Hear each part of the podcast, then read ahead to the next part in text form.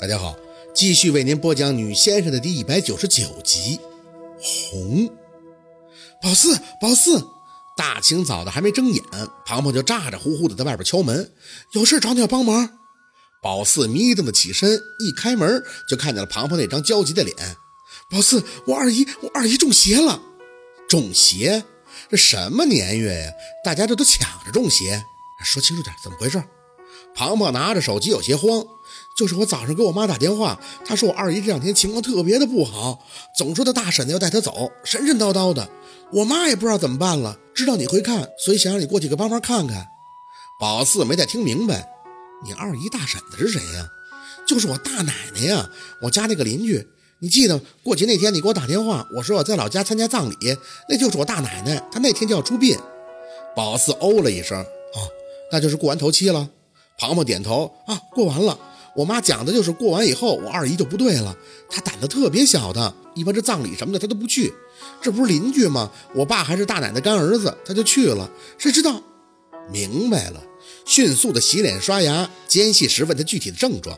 这种磨人的好整，不是之前得罪个死者，就是参加葬礼出殡时没送明白。简而言之，就是跟韩林他奶最早磨孙桂香差不多。最严重的也就是那部了，闹不到哪儿去。宝四是老接触这些，感觉无所谓。庞庞是怕的不行啊，说他二姨现在房门都不敢出，就说他那个大奶奶在门口站着等他，要带他走，还说的有鼻子有眼儿的，弄得他妈都跟着紧张了。宝四，我二姨你也许不认识，但他儿子你见过，就是我那个影视公司上班的哥呀。宝四哦了一声，有印象，那个超级大烂片吗？放心吧，宝四安慰的看着庞庞笑，别紧张，小事儿啊。庞庞脸都白了，我二姨对我可好了，她可没有脾气了，就是不知道她说的是真的假的。要说是真的，我大奶奶为啥带她走啊？他俩也不是亲戚呀，不对，是不是亲戚也不能这样啊？宝四看着慌张，连话都说不明白的庞庞，只能在心底表示理解。换好衣服，装着家务事的包一背，就看向他，走吧，车上说。庞庞感激的点头，一旁的小六早已不声不响的准备就绪了。用他自己的话说，就是他的任务就是给宝四做好助理，也不用准备啥，出人就行。宝四是挺淡定的，这种事儿属于先生入门级的吧，再加上看姥姥做的多了，也就比较习惯。再者，别说这事儿不大了，再大的事儿都不能慌，平事儿的都慌了，那遇事儿的不更毛啊？许是被宝四感染的，庞庞开着车，情绪平复了不少。只是脸色还有些控制不住的难看，聊了一会儿以后，侧脸看着他：“你大奶奶为人怎么样啊？对我还行，挺好的呀。”庞庞应着：“他是个挺好强的那么个人。我爸说眼里就揉不得沙子，年纪大了以后脾气稍微有些刁钻，但我觉得都还好。跟你二姨有过节吗？”庞庞本能的摇头，随后又想起了什么似的：“没有吧？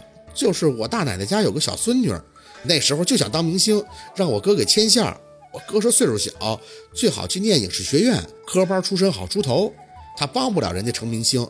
然后大奶奶家那个小孙女还没考上，大奶奶就不乐意了，还找我爸说我哥不帮忙。我二姨那个人胆小啊，听我爸说完了，还特意上门道歉。大奶奶后来就没多说什么。这应该不算过节吧？这种压根儿就不算事儿，那就应该是葬礼上出的岔子。你大奶奶出殡那天，你二姨去了吗？庞庞翻着眼睛想了半天。应该是去了，好多人的，主要是冲我爸。我爸认的大奶奶做干妈，他还带着笑了呢。宝四嗯了一声，算是心里有数了。症状询问完了，下一步就是看病，掐根儿就行了。中邪嘛，肯定不会是无缘无故的。快到地方的时候，想起个更重要的事儿。哎，对了，胖，温琪的事儿你帮我打招呼没有啊？庞庞嘴咧了一下，你真要去啊？昨晚跟你白说了，真是无奈了。庞庞皱眉。不是白说，是他那地儿越寻思越吓人，就像咱们当初那荒村似的，神神叨叨的，而且他还巨灵。最重要的是过后要给他爸治病，这事儿有危险，难度系数又高。难度系数不高，宝四还不感兴趣呢。我昨晚上给他去电话了，他关机了。你等我一会儿再打吧。庞庞看着宝四的眼神，相比他二姨的事情更加的忧心忡忡。宝四，我真心觉得温琪这事儿复杂，你一定要小心啊。宝四点头，明白他的顾虑，难易程度大家心里都有数。他肯定是听温琪说了要找什么样的阴阳师，闹多大的动静，所以他也很矛盾。既担心宝四的安全，也怕他出岔子。毕竟这关系到温琪的以后争家产嘛。这种戏码以前还真是在电视上老看。胖儿，我知道人最难克服的就是顾虑。我一直不愿意去用杂七杂八的念头束缚自己。我想干好一件事的时候，我就不愿意去多合计。我就是想做好，就这么简单。有点像自我洗脑吧，不停地告诉你自己，你行，你行，你就真行了。不行也得行。小六坐在后边死不烂灿的接茬大胖，我知道你担心我四姐，你放心吧，不管啥场合，那都有我的，我四姐不带出事的。愣了一下，回头看了小六一眼，他知道他们聊的是什么，随即了然。这家伙昨天晚上又溜门缝了。庞庞也有些惊讶，你知道你自己要去哪儿啊？小六有些得意的笑，嘿嘿，我什么不知道啊？那个叫什么沙口的医院吗？这家伙赶上升级打怪了。哦哦，对对对了，弄这事儿的就是你那心驰神往的另一半。庞庞的脸一红，什么另一半？那是我哥，我认的哥。小六挤眉弄眼的看着他。这路子我明白，先认哥，再认妹，认来认去成媳妇儿呗。一个没忍住，宝四就笑了。庞庞窘迫的不行，直接把自己二姨的事扔到了脑后。我才没你的想法呢。小六就跟个情场老手似的探头过来，别害臊，这有啥的呀？我告诉你啊，你得自信。这个对爱情吧，就得勇往直前。我支持你。啊啊！宝四转脸瞪他，支持个头啊你！先管好你自己吧。你倒是自信了，你那么自信，那林黛玉怎么还突然怀孕了？小六的脸顿时死灰，捂着自己的心口就坐回了后边。四姐，你扎我的心呐！宝四撇嘴看向庞庞，胖尽早欠头明吧。那温琪啊，是真配不上你。一说到这儿，庞庞就不言语了，过了半天，嘴里才嘟囔着：“是我配不上他。”宝四无奈，真想说。你家世好，人品好，长得还福气，清清白白的，更没有什么不堪回首的过去，甚至连对象都没处过，怎么就非得在温琪这棵歪脖树上吊死呢？想想还是把这话给咽了。他自己不也一样吗？嚷嚷着要离开那棵树，可绳子还在心上系着，啥时候才能断呀？庞庞家除了那几棵树没了，一切还都是老样子。他爸妈可能早早的就在门口等上了，一见宝四，那真是跟接见领导似的迎上来，用力的握着宝四的手。宝四啊，恁个呀可把俺们想完了，这么多年了，呀一点儿也没变呀，还是那学生样。庞庞妈也在旁边不停的点头，这样就是娃娃脸，长得就小。进屋，赶紧进屋，这咋带水果的呢？宝四，是俺们求你帮忙啊。水果是来的路上买的，知道人家是来找他帮忙的。可跟庞庞父母四年没见了，总不能空着手去吧？寒暄了一阵子，直接步入了正题。叔婶子，不用跟我客气，我本来就应该早点来的。这样，咱们先去看二姨，把正事办了，之后咱们再叙旧，成吗？庞爸连连的点头，没耽搁，拉着宝四的手，顺着街口走。哎，成，这先白事。走了几步，还回头看了一眼庞爸他妈，那就别跟着去了。你害怕就在家待着，等我信儿。等这边宝四看完了，你就给做的好歹的。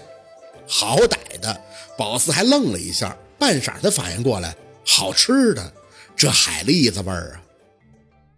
庞庞他爸走得很急，一路上对些紧张的学这件事的始末。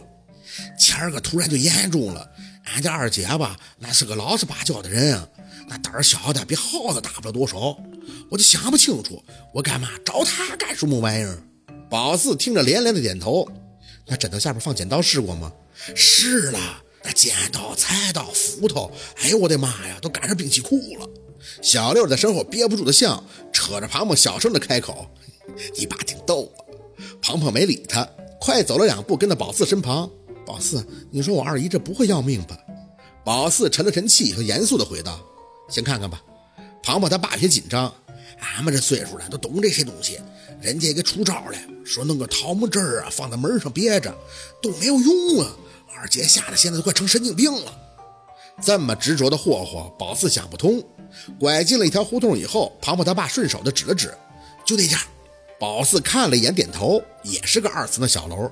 这里算是远郊的渔村，但的确是如庞庞所言的，家家户户条件都不错。村子不大，但每户都是个二三层的小楼。大院里有自己的车库，墙门内外都还种植着茂盛的花草。有开的大朵的蜀葵，还有沿着栅栏墙攀爬的蔷薇。尤其是庞庞的二姨家，那蔷薇花更是挂了半个院墙。明明是来处理邪事儿的，可看着这些粉色的花，心情莫名的就轻快了几分。